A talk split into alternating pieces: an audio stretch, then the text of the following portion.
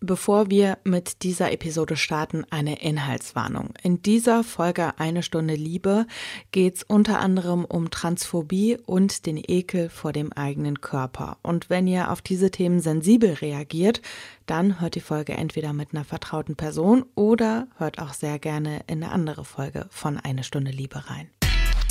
Deutschlandfunk Nova. Eine Stunde Liebe. Mit Anke van der Weyer. In der vorletzten Episode ging es hier schon um das Thema Geschlechts- bzw. Genderdysphorie. So ganz knapp erklärt bedeutet das das Unwohlsein mit oder das Leiden unter dem eigenen Geschlecht. Das kommt nicht nur, aber vor allen Dingen bei trans- und nicht-binären Menschen vor, das mit der Dysphorie. Und ihr merkt das schon am Namen, Dysphorie ist das Gegenteil von Euphorie. Manche Menschen, die empfinden Dysphorie zum Beispiel, wenn die Umwelt sie in einem falschen Geschlecht wahrnimmt, also wenn sie misgendert werden, oder aber auch, wenn die eigene Vorstellung vom Geschlecht nicht mit dem Aussehen zusammenpasst. Genauer aufgedröselt haben wir das, wie gesagt, in der Episode vom 15.10., also gerne die auch nochmal checken. So. Und diesmal gucken wir besonders auf die körperlichen Aspekte, die an dem ganzen Thema dranhängen. Zum Beispiel auf Körperteile, die besonders häufig Dysphorie auslösen. Also ich hatte zum Beispiel die Mastektomie. Das war vorher ein Bereich, der ähm, wahnsinnig viel Dysphorie getriggert hat. Und ähm, die Entfernung der Brüste hat für mich einfach eine wahnsinnige Erleichterung gebracht. Das ist Janosch. Der ist trans. Und bei ihm, da war die Brust eben so ein ganz großes Thema. Welche Körperstellen das mit der Dysphorie bei ihm noch betrifft und warum er jetzt im Gegensatz zu früher nicht mehr auf den ultimativen Vollbart hinarbeitet. Darüber haben wir auch noch gesprochen. Und wir gucken in dieser Episode auf die Frage, welche Rolle spielt denn eigentlich Psychotherapie bei diesem ganzen Thema? Psychotherapie kann, und ich glaube, das ist wichtig, das zu betonen, sie kann ein hilfreicher Baustein im Rahmen einer Transition sein. Die Psychotherapie sollte nicht aufgezwungen werden für Transmenschen, was leider im Alltag in Deutschland, in der, im Versorgungsalltag noch häufig der Fall ist. Das ist Timo Nieder. Der hat die Leitung der Spezialambulanz für sexuelle Gesundheit und Transgender-Versorgung an der Uniklinik Hamburg-Eppendorf und er forscht auch zur Gender-Dysphorie. Und mit ihm habe ich auch noch darüber gesprochen, wie Transsein und Dysphorie denn jetzt überhaupt zusammenhängen. Und ihr habt das gerade schon gehört, an der Uniklinik, da fahren manchmal Krankenwagen rum. Deswegen sorry für die Martinshörner, die ihr an manchen Stellen hören werdet. Auf jeden Fall schon mal schön, dass ihr dabei seid. Deutschlandfunk Nova. Genderdysphorie, also ein Unwohlsein in Bezug auf die eigene Geschlechtlichkeit. Das ist ein Thema, das betrifft häufig nicht-binäre oder Transmenschen, aber nicht ausschließlich. Wie Transsein und Dysphorie zusammenhängen, darüber habe ich gesprochen mit Timo Nieder. Der hat die Leitung der Spezialambulanz für sexuelle Gesundheit und Transgenderversorgung an der Uniklinik Hamburg-Eppendorf und er hat in seinem Berufsalltag dementsprechend häufig mit Leuten zu tun, die trans sind. Ich habe ihn gefragt, so die Menschen, die zu Ihnen in die Spezialambulanz kommen, wie klar sind die in Bezug auf ihr Leiden unter der eigenen Geschlechtlichkeit? Also ist das irgendwie eher schon klar, was da jetzt genau das Problem ist? Oder sind da oft so diffuse Gefühle, das, was nicht passt, aber man kann das nicht so ganz genau benennen? Das Spektrum ist tatsächlich sehr groß, sehr differenziert. Es geht quasi von bis. Also es gibt Menschen, die kommen zu uns in die Ambulanz oder melden sich bei uns, die sind dann noch sehr am Anfang, haben viele Fragen und können sich nicht so gut geschlechtlich verorten. Andere wiederum, die kommen zu uns und sind schon sehr, sehr klar. Die wissen, wie sie sich verändern wollen, die wissen auch, wie sie ihr Geschlecht leben wollen. Einzig, sie sind noch nicht so gut in der Lage, weil der Körper und damit dann auch die Wahrnehmung durch andere diesem Selbstverständnis noch nicht entsprechen. Und das ist vielleicht auch nochmal ein wichtiger Punkt, dass wenn wir von Trans sprechen, an der Stelle Trans einerseits auch als Begriff dieses Spektrum durchaus charakterisieren kann, aber andererseits für die einzelnen Menschen trans eben häufig eher etwas ist wie ein Selbstverständnis, eine Selbstbezeichnung oder auch eine Selbstverortung und für manche auch eine Identität, aber nicht für alle, aber es ist eben keine Diagnose. Und trans an sich wird auch nicht behandelt. Das, was behandelt werden kann, ist eben der Leidensdruck, die Geschlechtsdysphorie. Wie hängen denn die Dysphorie und Transsein zusammen? Ich würde sagen, manche Transmenschen haben eine Geschlechtsdysphorie. Aber nicht alle Menschen, die eine Geschlechtsdysphorie haben, sind auch trans. Also konkret ist die Geschlechtsdysphorie eben ein Leidensdruck oder ein Leiden, das Menschen im Zusammenhang mit ihrem Geschlecht haben können. Aber es lässt sich eben auch behandeln, es verändert sich, es kann sich verändern und damit ist es auch ein potenziell vorübergehender Zustand. Trans zu sein kann auch ein vorübergehender Zustand sein, aber trans ist vielmehr etwas, was ich mir selber sage oder mit etwas, womit ich mich selber beschreiben kann, mich selber identifizieren kann. Ob jemand trans ist oder nicht, das kann die Person schließlich nur selber von sich aus sagen. Das heißt, das kann man nicht von außen drüber stülpen. Ich würde sagen, das kann man schon, aber man sollte das vielleicht nicht unbedingt, weil es etwas sehr Identitätsnahes ist und das für manche auch tatsächlich übergriffig sein kann, wenn man ihnen das zuschreibt, ohne dass sie das von sich aus auch selbst sagen würden. Jetzt ist ja die große Brust so ein Thema, wenn es um Dysphorie geht, eben weil die oft als weiblich gelesen bzw. wahrgenommen wird. Gibt es da noch andere typische Körperstellen, die, sage ich jetzt mal, besonders häufig Dysphorie oder dysphorische Gefühle auslösen?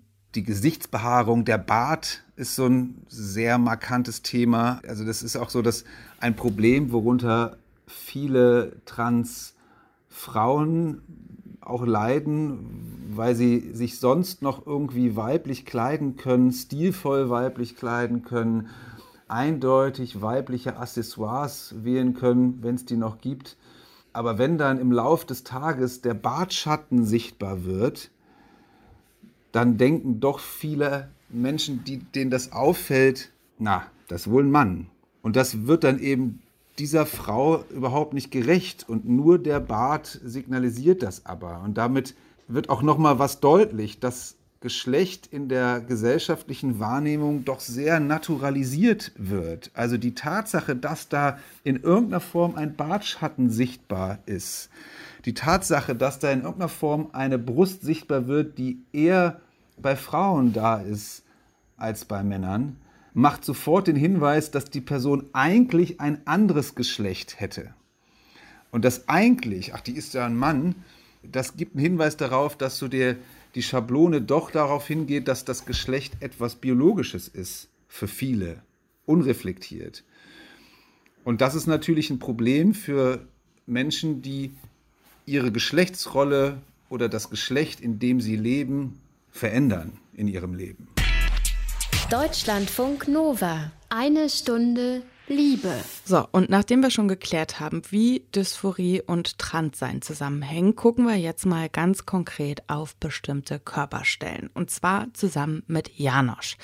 Den habt ihr eben schon kurz gehört, als er über die Entfernung seiner Brust gesprochen hat. Und bevor wir über seinen eigenen Körper gesprochen haben, ging es erstmal darum, wann das mit der Dysphorie bei ihm eigentlich angefangen hat. Also ob er zum Beispiel auch vor seiner Transition schon Dysphorie hatte. Das ist ganz schwierig zu unterteilen, weil ähm, ich finde, die Transition fängt nicht erst dann an, wenn man halt anfängt, Hormone zu nehmen, sondern es ist ja ein Prozess mit Gedanken, der schon weit vorher anfängt. Und ich würde sagen, dass das alles Teil der Transition war. Also dieses leichte Unwohlsein mit sich vergleichen und dann endlich darauf stoßen, warum man sich dann so unwohl und falsch fühlt, bis halt hin zum Jetzt ist das eine Sache, wie ich finde. Und äh, das hat da auf jeden Fall schon vor der Hormongabe mit reingespielt, ja. Als du noch einen weiblich gelesenen Körper hattest, mhm. hattest du da schon die Vorstellung davon, wie du quasi später mal aussehen möchtest? Ja, tatsächlich. Ähm, das war ein total überzogenes Bild von Männlichkeit. Also da hat sich mein Bild von Männlichkeit auf jeden Fall komplett geändert. Das entspricht nicht dem, wie ich jetzt aussehe und entspricht auch nicht dem, wie ich gerne aussehen würde. Wie war denn da quasi deine Vorstellung? So sehr binär, sehr stereotyp gedacht. Also muskulös, langer Bart, ähm, Bier trinkend in der Kneipe sitzen. Also wirklich ein sehr überzogenes Bild von Männlichkeit, ähm, das halt jetzt überhaupt nicht mehr dem entspricht, was ich möchte. Also im Prinzip, als würdest du in so einem Hipster-Barbershop arbeiten oder so. Genau, ja.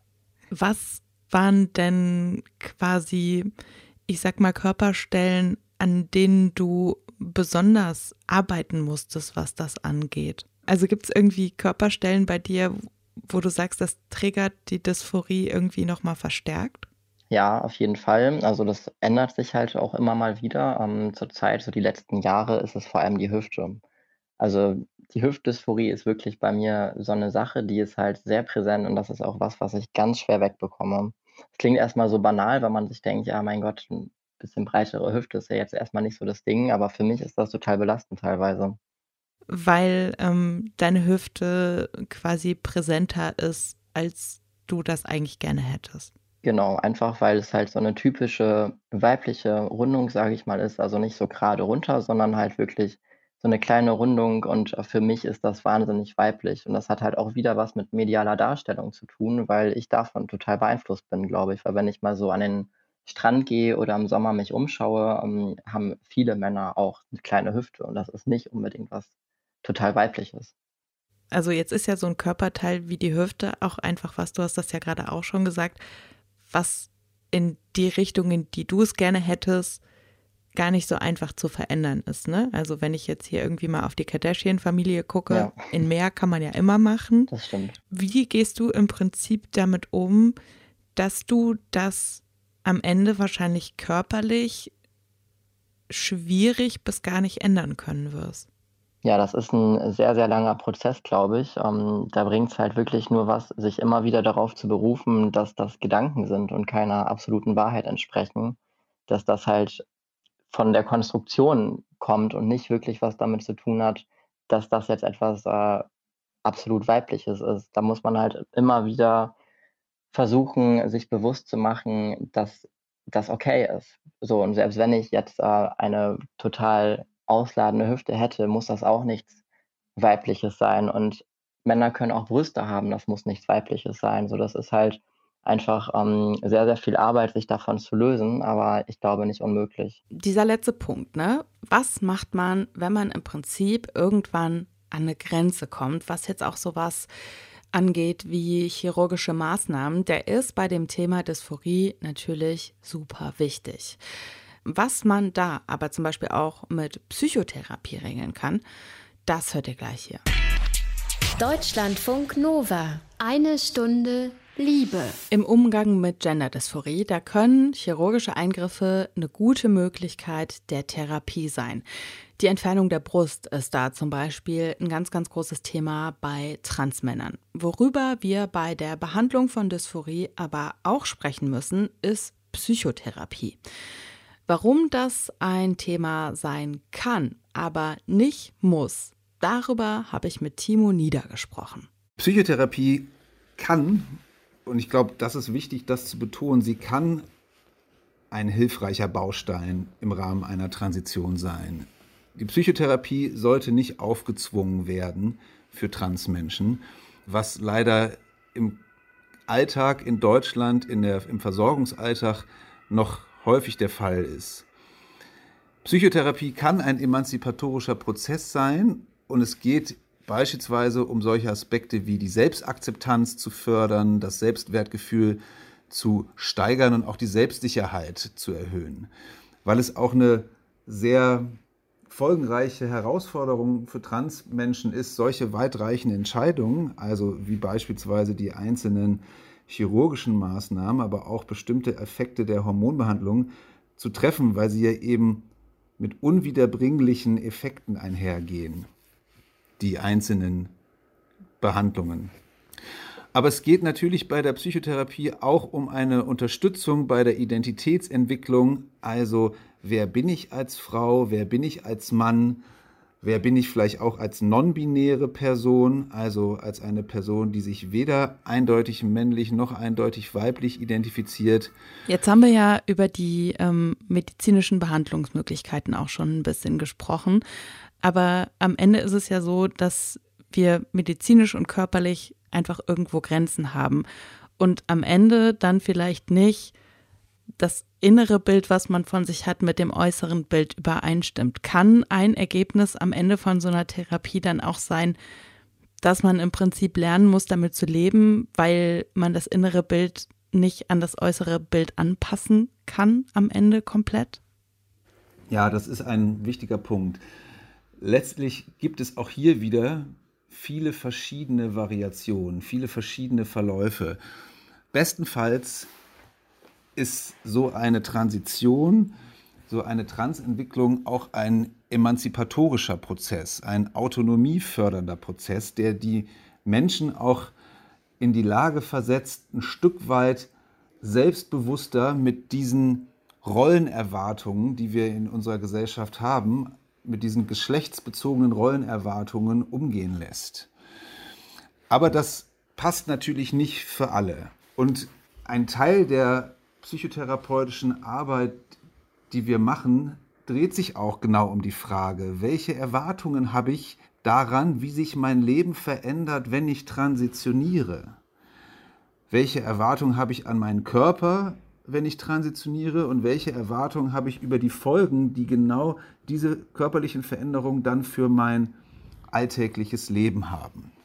Da unterscheiden sich Transmenschen überhaupt nicht von Cis-Menschen bei der Frage, ich will ja gerne ein gutes Leben haben. Gerne möchte ich auch attraktiv sein. Gerne möchte ich auch von anderen Menschen begehrt werden.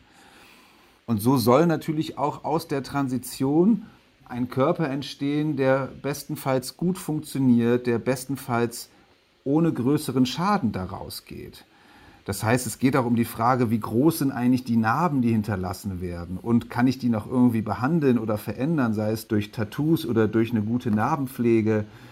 Es geht aber auch um die Frage, was sieht eigentlich proportional aus? Dazu ein Beispiel.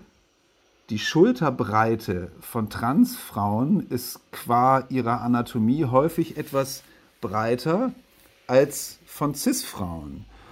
Und das heißt dann auch, dass wir uns überlegen müssen, wie groß ist denn dann eigentlich die Brust bestenfalls, damit sie proportional zur Schulterbreite wirkt.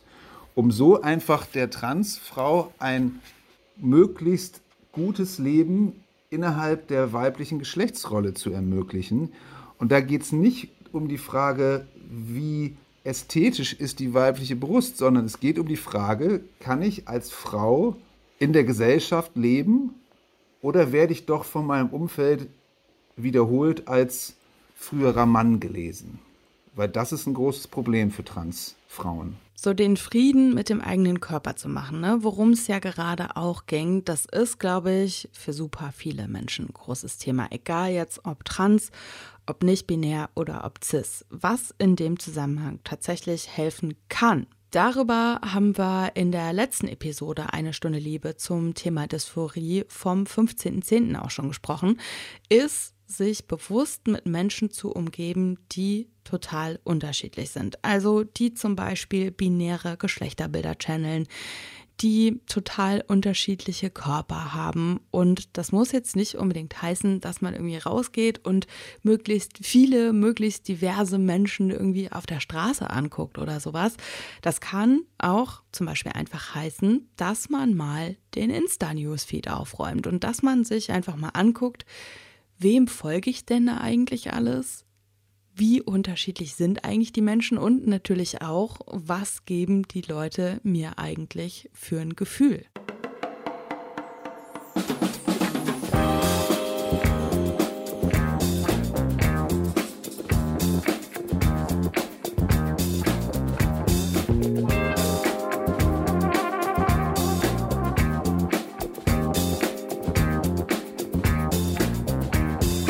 Mit Janosch ging es eben auch schon darum, dass bei ihm die Hüfte so ein Bereich seines Körpers ist, mit dem er in Bezug auf Dysphorie immer wieder zu kämpfen hat.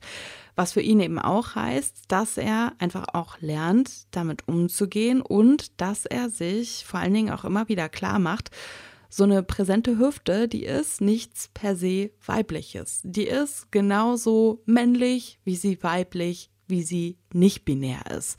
So ein anderes großes Ding, was dieses Thema Dysphorie angeht, das war bei Janosch früher die Brust. Also ich hatte zum Beispiel die Mastektomie. Das war vorher ein Bereich, der ähm, wahnsinnig viel Dysphorie getriggert hat.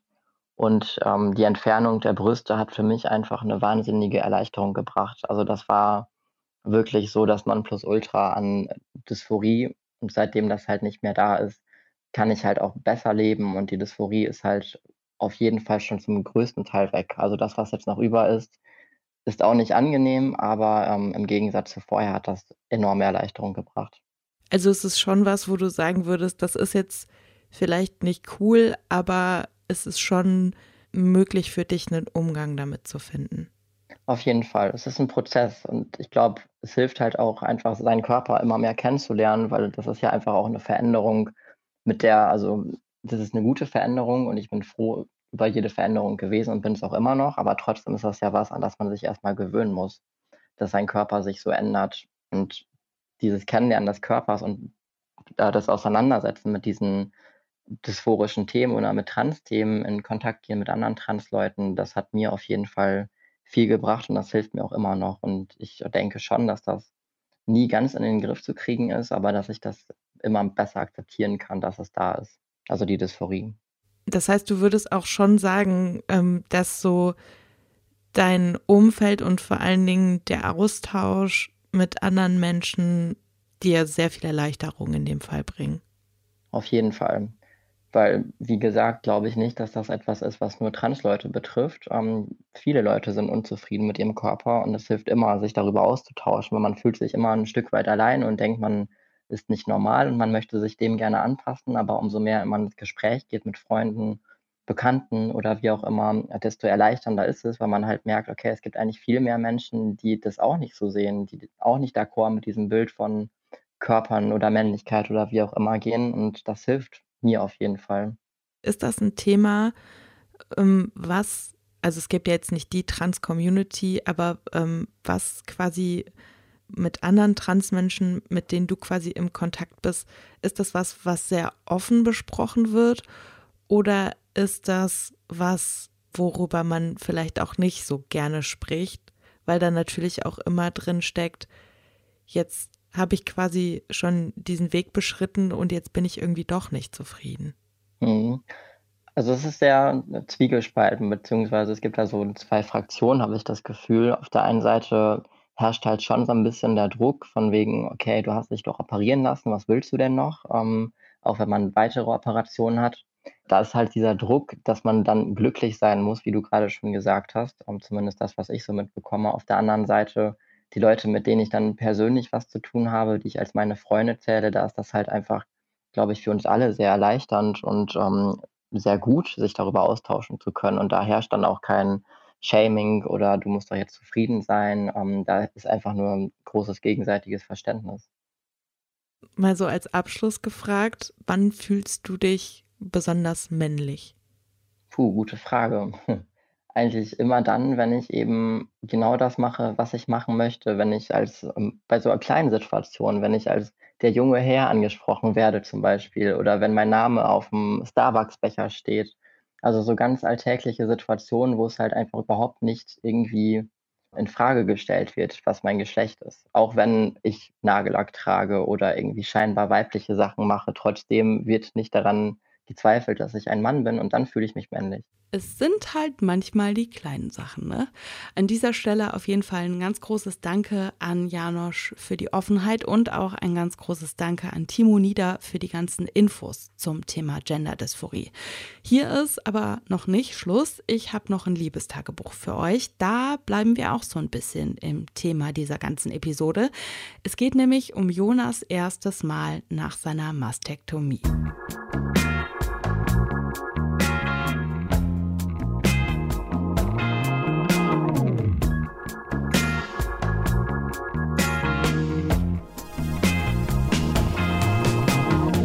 Ich habe jetzt noch ein Liebestagebuch für euch.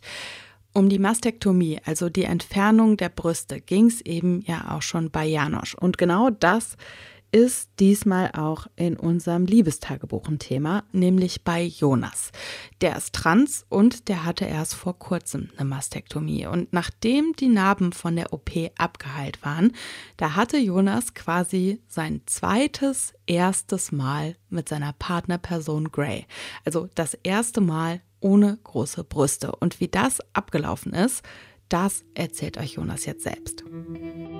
Was super cool war eigentlich, weil ich sowas noch nie gemacht habe und dann auch so einen sehr romantischen Touch hatte, war halt, dass wir aufgrund von so einer Familienfeier uns in einem Hotel dann getroffen haben, auch wegen Bahnstreik, weil wir sonst quasi nicht mehr dahin gekommen wären, mussten wir halt einen Tag früher anreisen und waren dann im Hotel.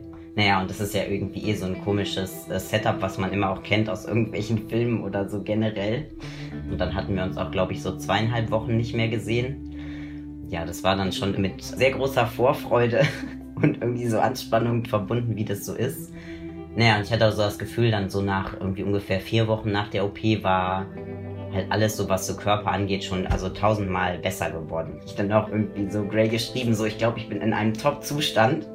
so nach dem Motto, ich glaube, wir können wieder normalen, richtig coolen Sex haben. Also äh, du kannst dich freuen. Und das Lustigste, muss ich sagen, so an der Begegnung war dann eigentlich, wo wir uns halt irgendwie ausgezogen haben, so in der Interaktion dass ich das erstmal irgendwie dann sehr komisch fand, wo ich dann immer gemerkt habe, okay, ich muss jetzt in der Interaktion mit Gray gar nicht mehr mich irgendwie, naja, was heißt nicht verstecken, aber ich habe irgendwie so gemerkt, dass ich so bestimmte, naja, Bewegungen oder wie ich mich so körperlich verhalte, irgendwie dachte, ach nee, das muss ich jetzt gar nicht mehr machen. Wo ich dann eigentlich erst gemerkt habe, so im Rückblick, dass ich das immer so auf dem Schirm hatte. Und für Gray war das auch erstmal dann ein bisschen komisch, weil natürlich dann mein Körper auch, naja, anders aussieht und sich anders anfühlt, weil das jetzt ja natürlich auch ging. Also vorher war ja irgendwie da so anfassen, frisch operiert, sagen wir mal. Das ist ja auch ein bisschen schwierig, aber das ging ja dann nach der Zeit irgendwie schon. Und das war auch cool. Aber das war interessant, weil irgendwie hatten wir uns so darauf gefreut und dann hatte man auch erstmal so diese kurzen so Irritationsmomente so auf beiden Seiten und dachte so, hä, okay, das ist schon irgendwie sehr anders. Aber dann war es halt so super cool, weil man dann gemerkt hat, so, wow, boah, was kann man jetzt alles wieder machen? Das war dann auch irgendwie sehr, sehr schön. Jetzt glaube ich, so mit der Erfahrung ist das, glaube ich, für Gray auch nochmal irgendwie cool. Also ich denke so, ich nehme das halt für mich selber halt wenig wahr, aber Gray hat, glaube ich, schon gesagt, dass ich halt noch intensiver oder befreiter, so ausdrucksstärker noch geworden bin. In meinen Bewegungen oder wie ich auf Dinge reagiere, weil ich denke schon, dass halt dadurch so noch bestimmte Dinge halt ja weggefallen sind, wo ich mich vielleicht auch nicht so fallen lassen konnte dass das jetzt sozusagen nochmal so ein neues Level irgendwie freigeschaltet hat, wie ich mich auf Dinge einlassen kann oder das auch körperlich ausdrücken kann. Eine Sache, die ja dann auch so irgendwie super ähm, unterschiedlich ist, irgendwie so und das ist natürlich jetzt so nach der OP eigentlich noch witziger. Ich würde sagen, so für Grace halt so eine super krasse Geschichte, irgendwie so Brustwarzen, irgendwie so die zu lecken oder daran zu saugen oder die halt irgendwie so zu berühren. Und da springt Gray irgendwie so extrem drauf an. Und bei mir, glaube ich, ist es halt in dem Sinne lustig. Genau, erstmal habe ich mich ja mit dem Körperteil halt nie beschäftigt oder das haben wir so ausgespart und jetzt klar ist das halt so da, aber am Ende ist das jetzt ja auch so durch OP, also klar bilden sich so Nerven halt wieder, aber ist das ja relativ gefühllos in großen Teilen. Das heißt, das ist ja jetzt für mich immer noch so ein Körperteil, was halt so super wenig Gefühl hat, aber im Gegensatz dazu halt bei Grace Körper so super, super krass intensiv irgendwie funktioniert. Das ist ganz lustig. Und das finde ich auch irgendwie immer schön, wenn man das so gelernt hat über die andere Person, worauf sie so total abfährt, wenn man das dann auch so gezielt eigentlich einsetzen kann. Und wir haben halt irgendwie immer beide dann auch so Spaß dran, quasi so diese Knöpfe irgendwie so zu drücken und dann zu merken, so, oh ja, okay, die Reaktion kommt. Das ist irgendwie besonders schön. Wie es bei Jonas und Gray weitergeht und was die beiden noch aneinander entdecken, das hört er dann natürlich auch hier im Liebestagebuch. Und an dieser Stelle von mir nochmal der Hinweis, in der vorletzten Episode, also in der vom 15.10., da ging es hier bei Eine Stunde Lieber auch schon um Genderdysphorie. Unter anderem darum, warum es Janosch nicht gut tut, sich zu sehr mit anderen Männern zu vergleichen. Da könnt ihr natürlich auch sehr, sehr gerne reinhören, wenn ihr das nicht eh schon gemacht habt. Und wie immer an dieser Stelle der Hinweis, Fragen, Rückmeldungen, Themenwünsche, die könnt ihr wie immer gerne schicken an mail.deutschlandfunknova.de. Ich bin Anke van der Weyer. Ich sage danke fürs Zuhören. Habt's gut. Deutschlandfunk Nova. Eine Stunde Liebe. Jeden Freitag um 20 Uhr. Mehr auf deutschlandfunknova.de.